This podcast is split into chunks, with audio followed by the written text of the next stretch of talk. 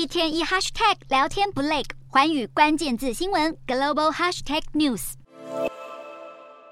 为了在竞争激烈的半导体产业中提高制造能力，南韩三星电子计划在未来二十年内注资者和台币约七兆元的巨额经费，以开发当局政府规划的首都圈半导体基地计划。而这个来自尹锡悦政府的晶圆厂园区计划，总投资金额大约为十二兆台币，其中三星的投资案占了超过一半的比例。三星也规划在园区内新建五座全新的晶圆厂。事实上，南韩政府采取行动与企业携手合作，支持半导体产业发展，早在文在寅担任总统期间就有过先例。这位一出场就引起欢呼声，还有女粉丝上前要签名的中年男子，不是著名的南韩演员或是唱跳歌手，他是鼎鼎大名的三星集团现任董事长李在镕。今年五十四岁的李在镕，曾在二零一六年时卷入南韩时任总统朴槿惠的贪腐案，并以行贿等罪名被判处两年六个月徒刑。不料新冠疫情在不久后爆发，半导体产业战局的竞争也因此白热化。三星在当时却因为关键领导人物入狱而失去了决策能力，竞争力也出现弱化现象。因此，南韩总统文在寅上任后，为了国家利益、产业发展，决定提前释放了李在镕。原定两年六个月的刑期，李在镕只被关了两百零七天就重获自由。李在镕出狱后也不负所托，配合政府的半导体政策，这回除了陪同尹锡悦访日，还将前往中国出席月底举行的发展中国论坛和博鳌论坛。下个月还可能陪同尹锡悦赴美，预计将与美国政界和企业界大佬会面，积极争取南韩企业免受晶片法案的冲击。